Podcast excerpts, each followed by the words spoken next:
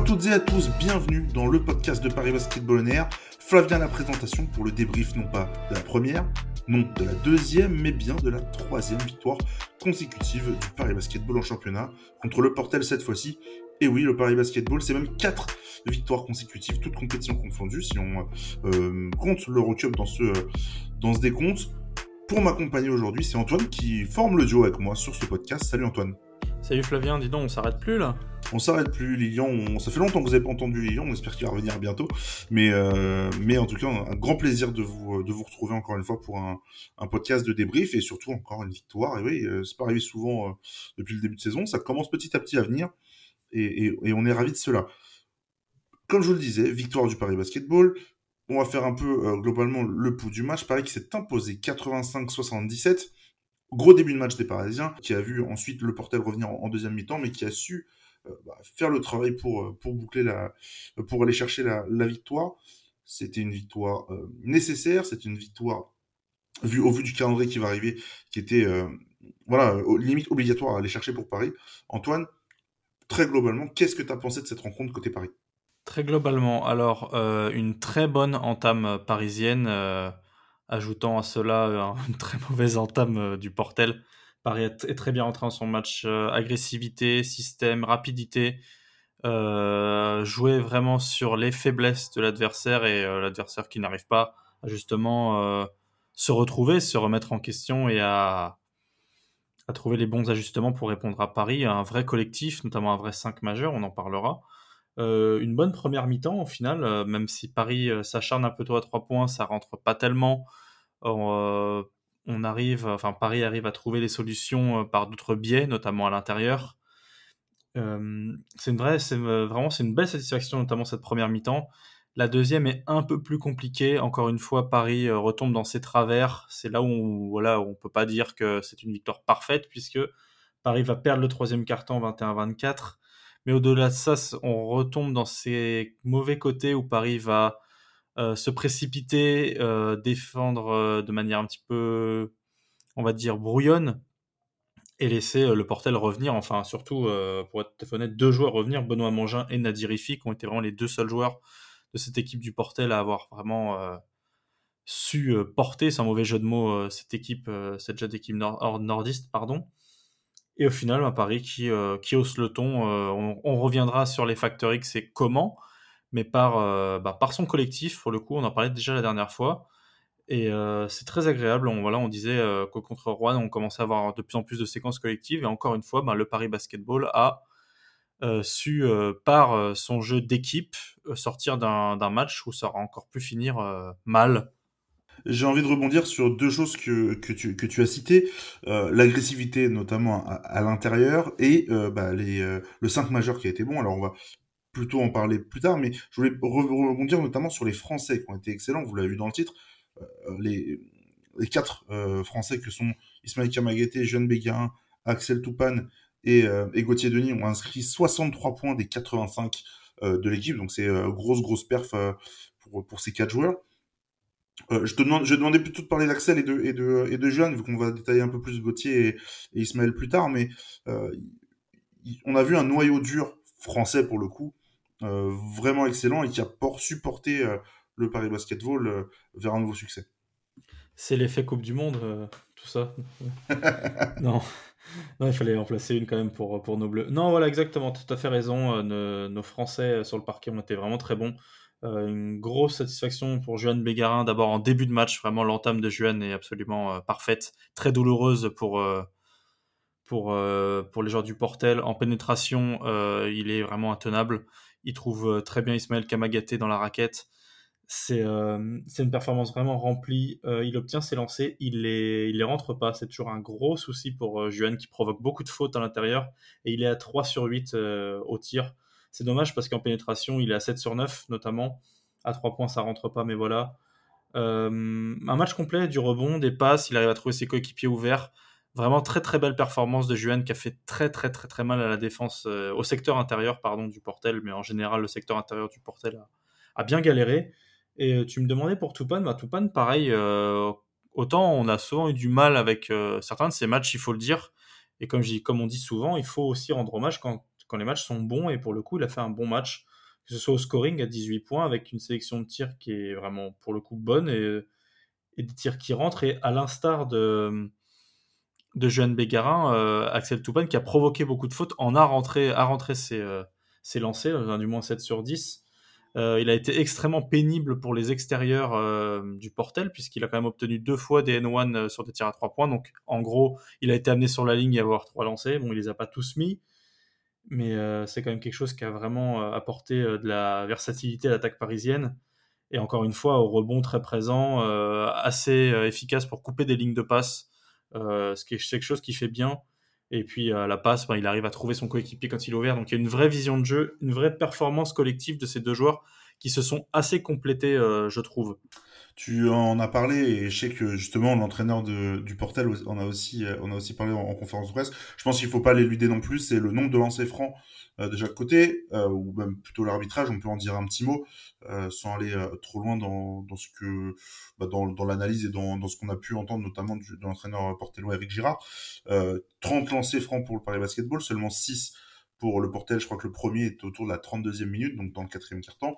Euh, est-ce que pour toi ça a fait la différence ou est-ce que euh, le Portel perd peut-être pas ou Paris gagne son match euh, avec sa première mi-temps ou du moins son premier quart-temps? On en parlait en off, c'est trop sans manquer de respect à Eric Girard, hein, pas du tout, mais c'est assez hypocrite de dire que ce match se perd là-dessus. Enfin, ça serait hypocrite de dire ça.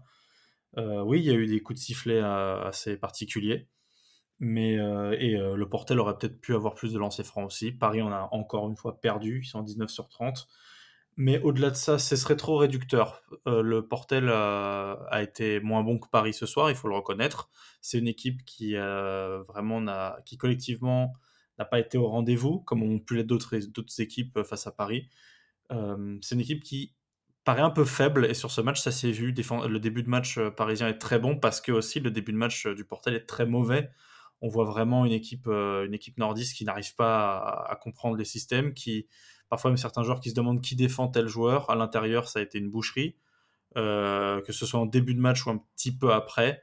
Euh, des points sur seconde chance en début de match, il y en a eu beaucoup pour Paris. Donc il n'y a pas eu que cet aspect lancer franc, puisque Paris laisse encore beaucoup de lancers sur ce match, ce qui aurait pu leur coûter la, la victoire. Après, euh, il me semble qu'Eric Gérard en conf de presse le dit, euh, il n'était pas extrêmement confiant sur cette rencontre au vu voilà de, son début de match et de toute la physionomie. Donc euh, non, les lancers, c'est vrai que c'est beaucoup pour Paris, peu pour, pour le Portel. C'est dommageable, mais c'est comme ça. ça c'est pas un facteur extrêmement X de, de la victoire parisienne comme de la défaite du Portel. Moi, je te rejoins un peu à 100%, donc on va pas aller plus loin dans, dans ce débat-là. Je te propose qu'on passe sur l'aspect tactique de cette partie. Euh, et on a choisi de vous parler justement du banc parisien et justement du, et du 5 majeur, euh, ça va avec. Euh, le banc qui a été très peu utilisé, alors pas forcément en termes de minutes, mais qui a été très peu utilisé pour être dans en tout cas en fin de chaîne et pour aller inscrire des points. à la mi-temps, aucun remplaçant du Paris Basketball n'avait inscrit de panier. Je crois que c'est Gauthier Denis qui allume la mèche. 14, 14 points seulement viennent du banc, 11 de Gauthier Denis euh, avec des tirs à 3 points.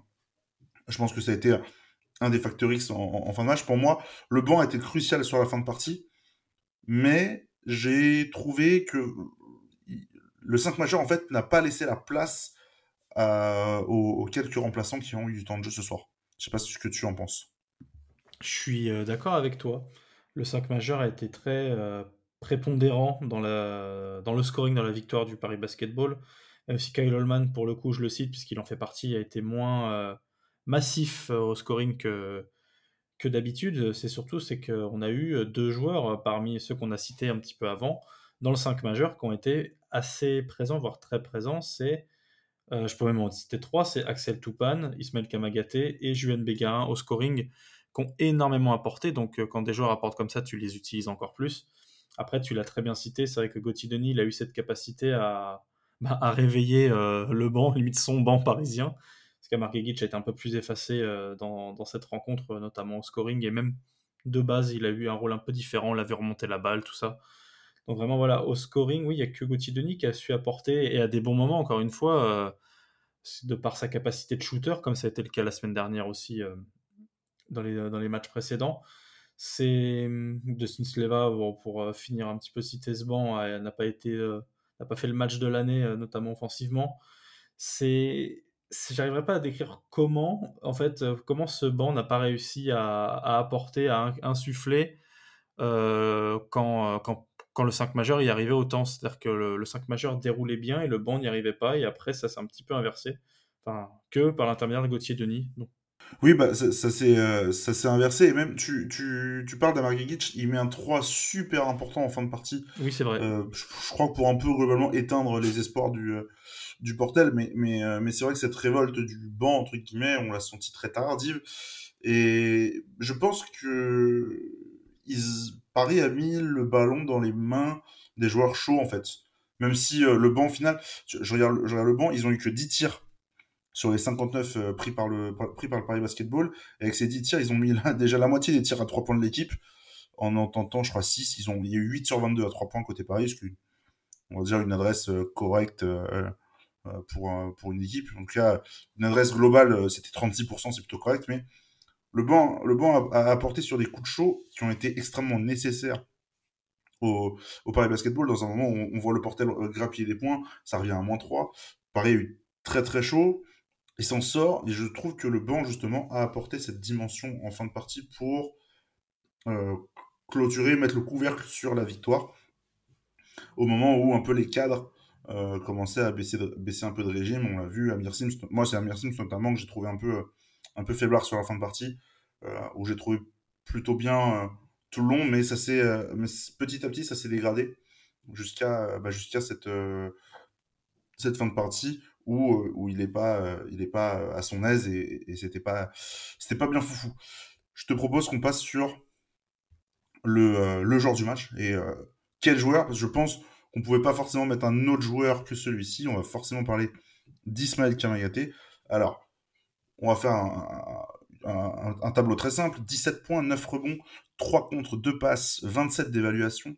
Euh, en, en, conférence de presse, c'est Eric Girard qui, qui, dit on a eu peur d'Ismaël Kamagaté, on n'a pas eu d'impact suffisant euh, contre lui et contre la raquette de Paris. Moi, j'ai trouvé que c'est l'un des matchs d'Ismaël Kamagaté où il a le plus dominé ses adversaires euh, depuis que je le vois jouer. Euh, donc ça commence à faire un bon nombre de matchs, enfin au, moins au moins 110 matchs. Donc j'ai plutôt impressionné. Peut-être que l'adversité n'était pas au, au, niveau, euh, au niveau demandé par la raquette parisienne, ce qui, on va dire, est plutôt rare vu les, bah voilà, les, les euh, tous les soucis qu'on a cessé de montrer depuis le début de saison. Antoine, parle-moi un petit peu de son, son match à Ismaël. On a l'impression qu'il a tout fait bien, en fait.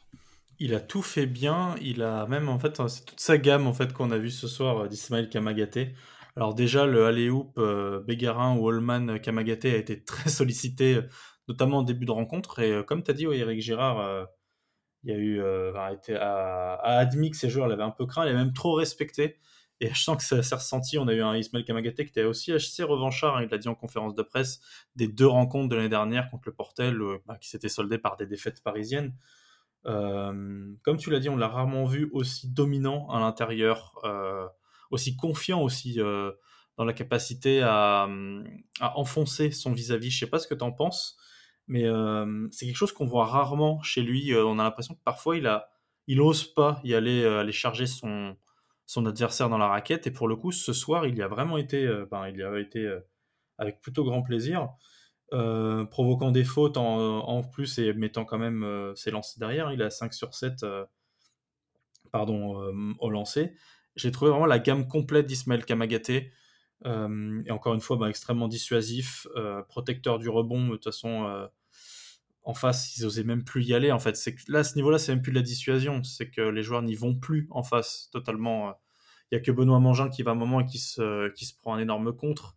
Mais ça a été vraiment euh, ben, la prestation globale du début à la fin a amené au fait qu'Ismaël était vraiment euh, tout seul sur le parquet, vraiment à l'intérieur, j'ai trouvé. Et je sais pas ce que tu en penses sur le côté capacité à enfoncer son vis-à-vis. -vis. On l'a vu plusieurs fois ce soir, ce qu'on voit rarement ah, je sais pas, je, je trouve que c'est pas ce qui m'a marqué le plus. Euh, c'était plus dans le, le côté, euh, entre guillemets, anéantir son adversaire. Je sais pas, moi, sur l'enfoncement du, du pivot adverse, t'avais quand même un peu de viande euh, avec, euh, avec déjà, avec euh, Enze Kwezi, j'espère que je prononce bien, euh, qui, a, qui, qui ont passé une sale soirée quand même, même si je n'ai pas trouvé qu'ils ont été enfoncés, mais ils ont passé une sale soirée parce que euh, donc Emmanuel Nzekwezi, il finit à 4 sur 11, c'est celui qui euh, en est le mieux sorti parce qu'il prend des shoots mi-distance pour justement s'éviter d'aller dans la raquette. Et, euh, et d'autre côté, Zoran Nikolic, il est à 0 sur 6, il prend 6 rebonds offensifs, il rate un dunk. Euh, il a été euh, complètement sous l'eau, on va dire, noyé par, par Ismaël Kamagaté. Et c'est d'autant plus rassurant une performance pareille, je trouve, pour Ismaël, parce que bah, c'est comment dire, c'est récurrent qu'on en, parle, mais Paris n'a plus son deuxième 4-5 avec Evans. Et donc, bah, encore une fois, il est nécessaire d'avoir un pivot de ce niveau-là pour Paris, vu le style de jeu, pour, pour espérer exister. Et là, honnêtement, c'est pas une belle victoire du Paris Basketball. Je trouve que c'est quand même quasiment sa victoire à lui ce soir, tellement l'aspect défensif, ils ont bien géré. Et euh, bah, il est trop propre offensivement. Il a trouvé des super passes. Il en fait, il en fait deux qui sont, euh, qui sont pour le pivot avec les mains qu'il a plutôt, euh, plutôt difficile à, à réaliser. pose d'écran parfaite. Il est assis sur cette tir. Moi, j'ai trouvé vraiment sa partie, une, une, partition parfaite. Voilà, tout simplement pour, pour, pour boucler sur, sur Ismaël. Il y a un autre joueur qu'on n'a pas vu et qu'on ne voit pas depuis, euh, depuis plusieurs semaines, Antoine, je voulais qu'on finisse un petit mot là-dessus. Euh, c'est Tyrone Wallace, Tyrone Wallace euh, donc, qui est absent pour un doigt, enfin pour une blessure au majeur. Alors je n'ai pas bien compris la blessure, si toi, sauf si toi tu l'as as compris ce que Will Weaver a, essayé d'expliquer. Bah, qu'est-ce qu'il a et, et surtout, est-ce qu'on va le revoir à Paris? J'ai pas su extrêmement, pas compris exactement euh, la blessure exacte, mais voilà, ce que tu as dit, c'est une blessure au majeur qu'ils ont essayé de, euh, de, traiter par différents moyens. Puisqu'au final, comme l'a dit Will Weaver, euh, l'aspect de joueur physique qui est Tyron Wallace fait que ben, ça devenait limite injouable pour lui. Et du coup, la décision a été prise qu'il aille faire sa rééducation, ou disons plutôt son, prendre ses soins en Californie, aux États-Unis, donc retour au pays pour pour Tyrone Wallace. C'est une décision qui se respecte. Le club fait ce qu'il veut avec ses joueurs, mais qui, d'un point de vue extérieur, est un petit peu. On, peut se poser euh, la question de pourquoi ne reste-t-il pas avec le groupe, comme Amir Sims est resté avec le groupe quand il a été blessé. Et euh, d'autant plus que je pense que là, pour le coup, c'est peut-être du mauvais esprit de ma part, mais que pourquoi le laisser partir aux États-Unis, euh, là où je pense qu'il aurait pu être traité après, je suis pas médecin, mais il aurait pu être traité à Paris et rester dans ce groupe-là, dans ce noyau, comme Amir Sims, justement, quand il était blessé, on a vu un mec qui était vraiment impliqué et ça a fait du bien et, son... et ça fait du bien à voir. Là, là pour le coup, euh, ben, c'est un peu fantomatique et c'est assez dommage. Voilà, euh, on n'a pas de timeline non plus d'un de, de, retour possible hein, pour, euh, pour Tyrone Wallace. Pas eu de... Il n'y a pas de news en tout cas sur, sur un, retour. Non, aucune, aucune vraiment. Euh, Will Weaver n'a pas évoqué de date ni vraiment de, de blessure ou de détail de sa rémission. Il, il, donne, euh, il fait confiance aux équipes médicales. Exactement. Euh, prochain match, ce sera mercredi. Oui, c'est déjà mercredi en Eurocup avec la réception d'Hambourg. Paris qui, qui performe toujours en Eurocup et qui espère, en tout cas, continuer sur sa bonne lancée, bah, que ce soit en championnat et en, et en Coupe d'Europe. Et après, ce sera le début du mois de décembre qui va être très chargé. Avec la réception de Dijon, ce sera samedi. Euh, y a, euh, en championnat, ça va être très dur, hein, parce qu'il y aura la réception de Dijon. Il y aura un match contre l'Asvel, il y aura la réception euh, du, de le Boulogne-le-Valois pour finir avec Nancy et Gravine Dunkerque en, fin d'année. Donc, et puis il y a des matchs de Cup entre temps. Je sais qu'il y a un déplacement en, Pologne, à, Wrocław et à, et à Londres ou peut-être c'est une réception de, peut-être c'est une réception de Roclo. J'ai plus en tête, mais en tout cas, voilà, il y a des gros matchs qui arrivent. Et euh, on n'a pas envie de parler de tournant, mais en tout cas, euh, ce qui est rassurant pour Paris, c'est que bah, avec deux victoires contre Rouen et, le Portel, qui étaient plus ou moins des équipes de leur championnat à ce moment-là, euh, Paris se donne un peu d'air et respire et peut envisager peut-être bah, un mois de décembre difficile, mais, mais pas impossible pour aller chercher, on ne sait pas, peut-être remonter vers le top 8. Avant de vous laisser, je vous rappelle nos réseaux sociaux. Sur Twitter, c'est parisb-8onair. Sur Facebook et Instagram, c'est Paris on air. Inscrivez-vous aussi et, suivez-nous pardon sur euh, sur nos plateformes de podcast pour bah, recevoir le podcast directement quand il est euh, quand il est euh, quand il est disponible. On sait qu'on le met un petit peu avant YouTube pour, pour les plateformes d'écoute. Donc, bah, n'hésitez pas à nous, nous suivre dessus et à nous mettre des notes et des, et des commentaires. On, les lit hein, et on a envie de, de savoir ce que vous pensez du podcast. Quant à nous, du coup, on va se retrouver bah, ce week-end pour la réception de Dijon pour un autre débrief. Et je vous souhaite une bonne soirée pour nous parce qu'on vient juste après le match de l'enregistrer. Et à bientôt. Salut